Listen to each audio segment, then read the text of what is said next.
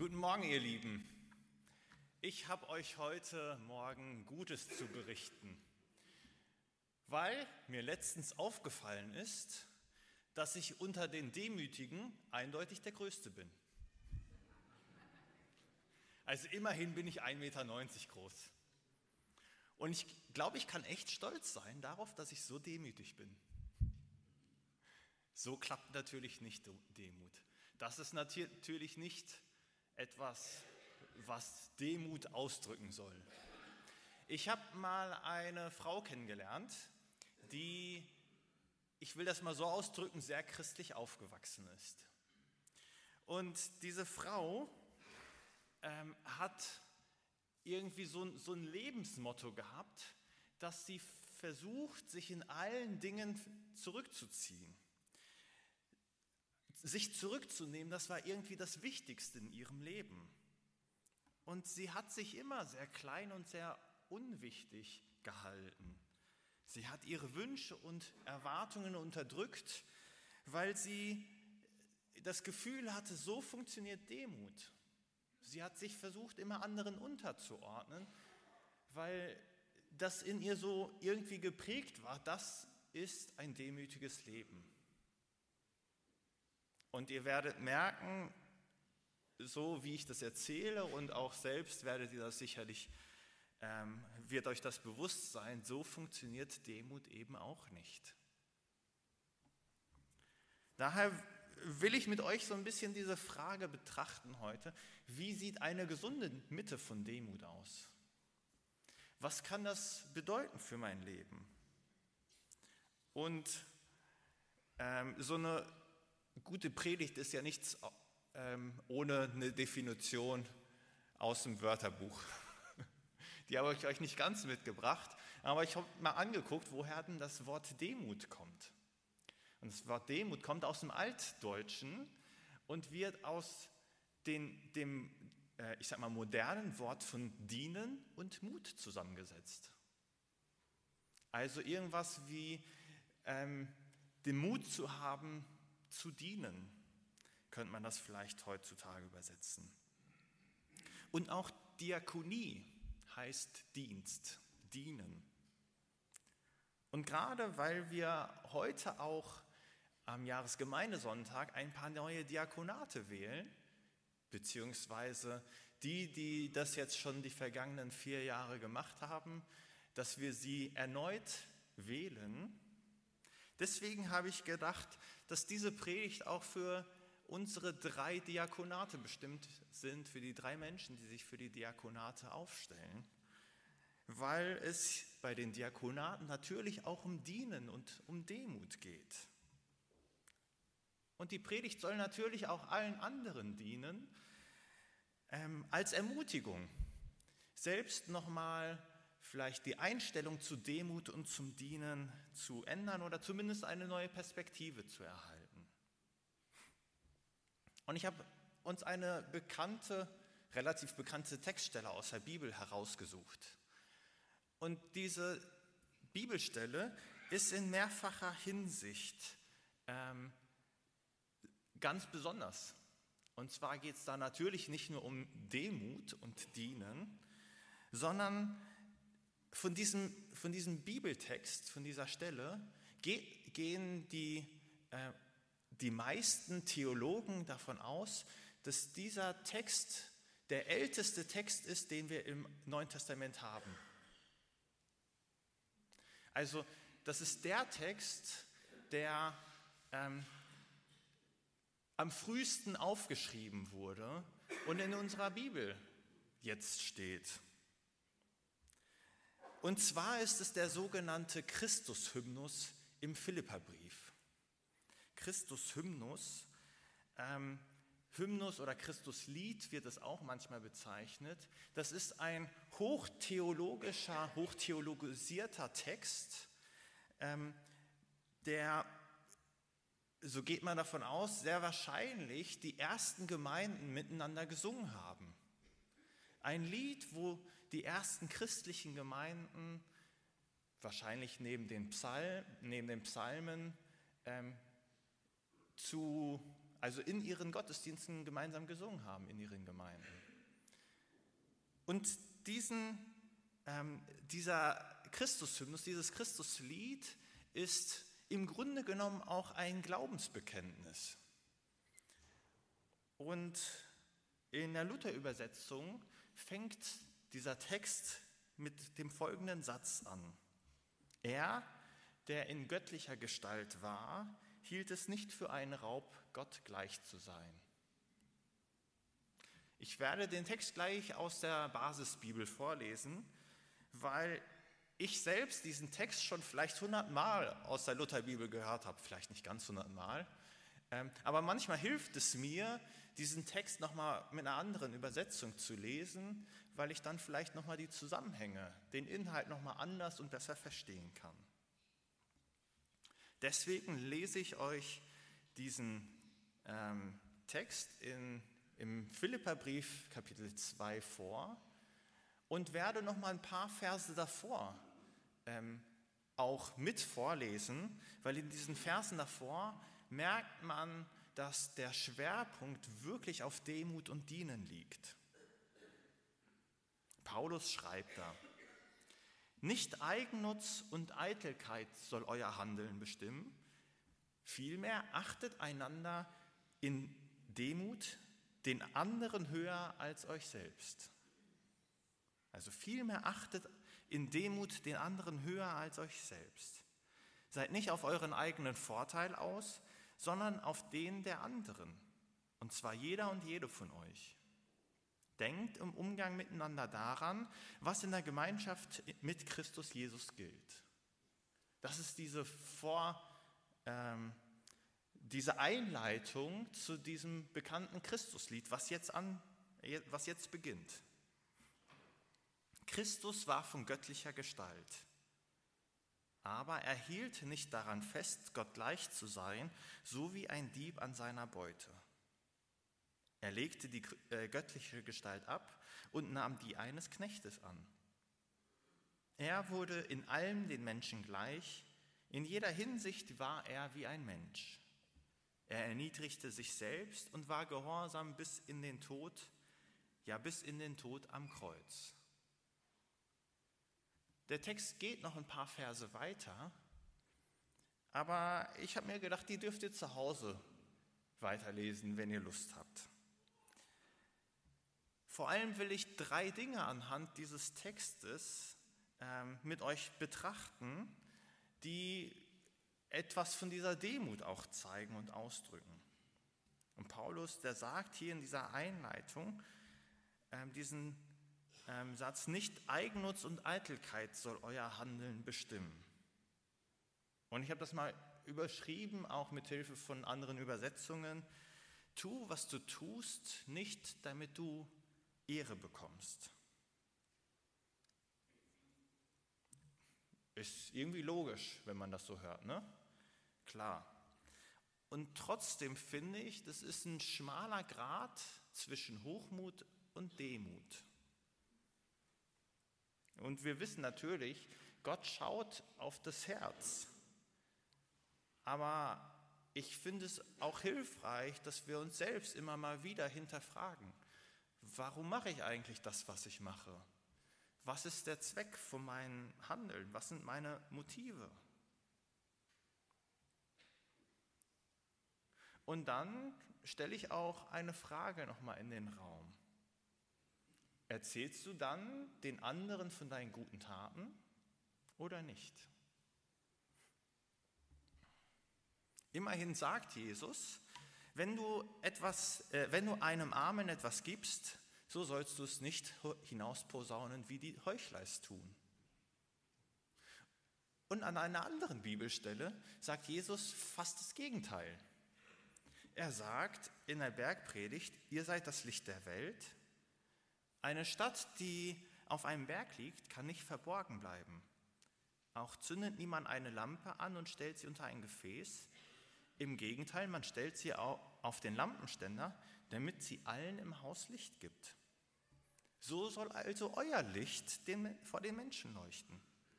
Die Menschen sollen eure guten Taten, äh, eure guten Werke sehen und sollen euren Vater im Himmel preisen. Also, soll man jetzt von den guten Taten erzählen oder nicht? Und wenn ja, wie kriegt man das hin, ohne stolz rüberzukommen? Ähm, ich, ich würde sagen, ich gebe euch da keine Antwort, weil ich das nicht 100% weiß und weil es da auch sehr persönlich ist und individuell ist. Ähm, aber ich glaube, man kann das selbst im Herzen auch spüren. Ob man etwas erzählt, damit vielleicht das eigene Ego ähm, höher gestellt wird und gepusht wird, oder ob man etwas vielleicht erzählt, um andere zu ermutigen, um andere vielleicht ähm, ein Stück weit das vielleicht auch die Liebe näher zu bringen oder näher zu bringen, dass auch andere Gutes tun und gute Werke vollbringen.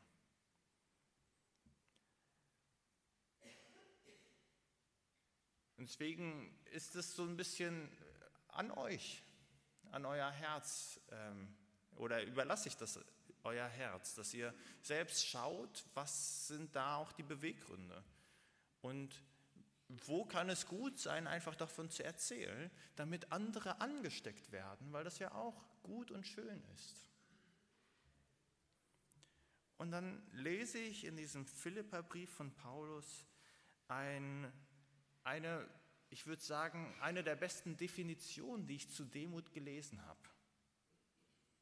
Ähm, Paulus sagt den Philippern, du sollst höher vom anderen denken als von dir selbst höher vom anderen denken als von dir selbst. Ich würde sagen, das ist der zentrale Gedanke von Demut.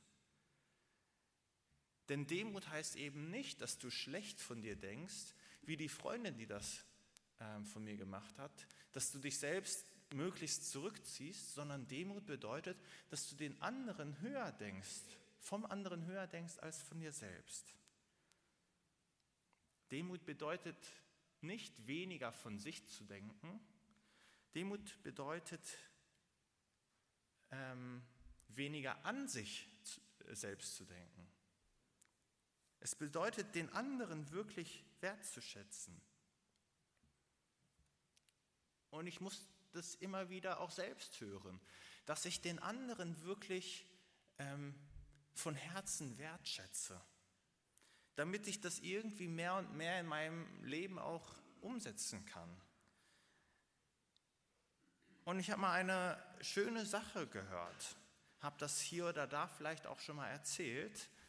Ähm, und zwar ist dieser Spruch, einen guten Leiter erkennst du daran, dass du nach einem Gespräch mit ihm denkst, boah, das ist echt ein toller Typ. Einen besseren Leiter erkennst du daran, wenn du nach einem Gespräch mit ihm denkst, boah, ich bin echt ein toller Typ. Ihr merkt diesen Unterschied. Und, und diese Haltung eines guten, eines besseren Leiters, die wünsche ich denen, die sich jetzt nochmal neu aufstellen lassen als Diakonate und auch nochmal als Ältester. Und ich, wünsche mir, dass das auch irgendwie die Gemeinde prägt. Dass jeder den anderen wirklich und von Herzen wertschätzt. Weil ich glaube, dann ist Gemeinde wie eine Familie untereinander. Und ich merke, dass wir das bereits teilweise ausleben. Und es gibt aber auch noch immer Platz nach oben. Na klar, wir sind hier noch auf der Erde ist, ist in Ordnung. Aber ich, ich hoffe, dass wir weitere Schritte gemeinsam in diese Richtung gehen können, dass wir den anderen wertschätzen, vom anderen höher denken als von uns selbst. Und dann als drittes, als, als Höhepunkt von, von diesem Text beschreibt Paulus, ähm, wie Demut ähm, auch noch geht. Oder, oder er sagt eigentlich, was für Dimensionen Demut annehmen kann. Weil er sagt, schaut auf Jesus. Schaut auf Jesus und lernt von ihm, dann lernt ihr, wie wahre Demut aussieht. Und mit diesen Worten leitet er den, das Christuslied ein. Ich, ich kann ja hier nochmal den genauen Wortlaut vorlesen. Er sagt, denkt im Umgang miteinander immer daran, was in der Gemeinschaft mit Christus Jesus gilt. In meinen Worten will ich sagen, will ich das umschreiben mit, ähm, schaut auf Jesus, damit ihr versteht, was Demut ist, wie Demut gelebt wird. Und ganz am Anfang ähm, heißt es in diesem Christuslied, und das ist auch ähnlich wie bei dem Lied, was wir gerade gesungen haben. Ähm, mir fallen jetzt die Worte nicht mehr ein. das ist egal. Ähm, aber im Christuslied und auch in einem der Lieder, die wir gesungen haben, heißt es, dass Jesus auf die Welt kam. Jesus kommt auf die Welt, legt die göttliche Gestalt ab und wurde Mensch. Er legt, er legt seine göttliche Gestalt ab. Luther, die Lutherbibel beschreibt es mit, er hielt es nicht für einen Raubgott gleich zu sein. Für mich bedeutet das, wenn jemand demütig ist und dient, heißt es auch, dass man Opfer bringen kann und soll. Dass, dass es schwerfällt, auch dort eine göttliche Gestalt abzulegen und Mensch zu werden. Etwas zu opfern heißt, dass es mich Überwindung kostet. Und das ist, glaube ich, da auch ganz häufig mit Demut verbunden. Wenn ich zum Beispiel 10 Euro in den Spendenkorb tue, dann kostet mich das keine große Überwindung. Aber wenn ich äh, wirklich 10 Prozent von meinem Gehalt, auch am besten noch in Bar, alles direkt in einen Spendenkorb packe, boah, ich glaube, das wird mir schon echt schwer fallen. So bei Überweisungen ist das nochmal so ein bisschen einfacher. Dann sehe ich nicht direkt die, äh, die Scheine, aber das wird mich echt Überwindung kosten. Oder wenn natürlich ein armer, obdachloser Mensch 10 Euro in, ähm, irgendwohin spendet, das kostet ihm auch echt Überwindung. Und ich will euch auch fragen, was kostet es euch auch an, ähm, oder inwiefern seid ihr bereit, an eurer Zeit, an eurer wertvollen Zeit, 24 Stunden haben wir nur, auch davon etwas zu investieren, etwas zu opfern für, für Gott, für sein Reich, für die Gemeinde, für die Mitmenschen. Wenn ich nur eine einzige Zeit mit Gott am Tag habe, das so 20 Sekunden vorm Essen ist, dann kostet mich das keine wirkliche Überwindung. Dann opfer ich nicht wirklich meine Zeit. Luther hat gesagt, ich habe heute viel zu tun. Kann jemand von euch den Satz zu Ende sprechen? Darum muss ich viel beten. Ich habe heute viel zu tun, darum muss ich heute viel beten. Demut heißt, dass ich bereit bin, Opfer zu bringen, was mich manchmal auch Überwindung kostet. Zeit oder Geld. Und Paulus beschreibt hier dann auch, dass Jesus nicht nur Mensch wurde, sondern dass er auch Diener wurde. Diener und Knecht für die Menschen. Und für mich sticht hier auch eine ganz konkrete Frage heraus. Wie sehr bist du bereit zu dienen oder willst du dich nur bedienen lassen? Bist du vielleicht für manche Aufgaben zu gut, zu wertvoll? So das Typische ist natürlich, ne, Klo putzen mache ich nicht. Dafür haben wir hier jemanden in der Gemeinde angestellt. Dafür bin ich zu gut. Andere mit Wertschätzung zu begegnen, höher von ihnen zu denken als von sich selbst, das ermöglicht mir und ich glaube, das ermöglicht auch dir, dass man mit vollem Herzen dienen kann. Es geht nicht nur darum, den Menschen in Demut zu dienen, die ich vielleicht mag, sondern es geht auch gerade darum, dem Nächsten zu dienen und in Demut zu begegnen. Vielleicht auch jemandem, der dir eben eine gute Tat nicht erwidern kann. Genauso können wir ja auch nicht ähm, Christus das erwidern, was er am Kreuz getan hat. Von Jesus zu lernen heißt dort auch, das auszuhalten, dass ich anderen diene, dass ich da auch irgendwelche Opfer bringe. Und man kann noch viel mehr von Jesus lernen und auch an dem Text. Ähm, aber ich will es hierbei belassen und schaue da auch nochmal in die Reihen und gerade auch die Menschen an, die ähm, das Diakonat nochmal ähm, heute oder sich, sich nochmal wählen lassen. Ähm, einerseits hinterfragt eure Motive von eurem Dienen, von eurem Dienst, von eurem Diakonat und auch von eurem Tun. Und auf der anderen Seite möchte ich euch mitgeben, dass ihr höher vom anderen denkt als von euch selbst. Und als drittes ähm, bitte ich euch oder, oder ermutige ich euch, auf Jesus zu schauen und von ihm zu lernen, wie er gedient hat. Ich glaube, das darf nie aufhören, immer wieder auf ihn zu schauen. Und das möchte ich euch heute Morgen mitgeben. Amen.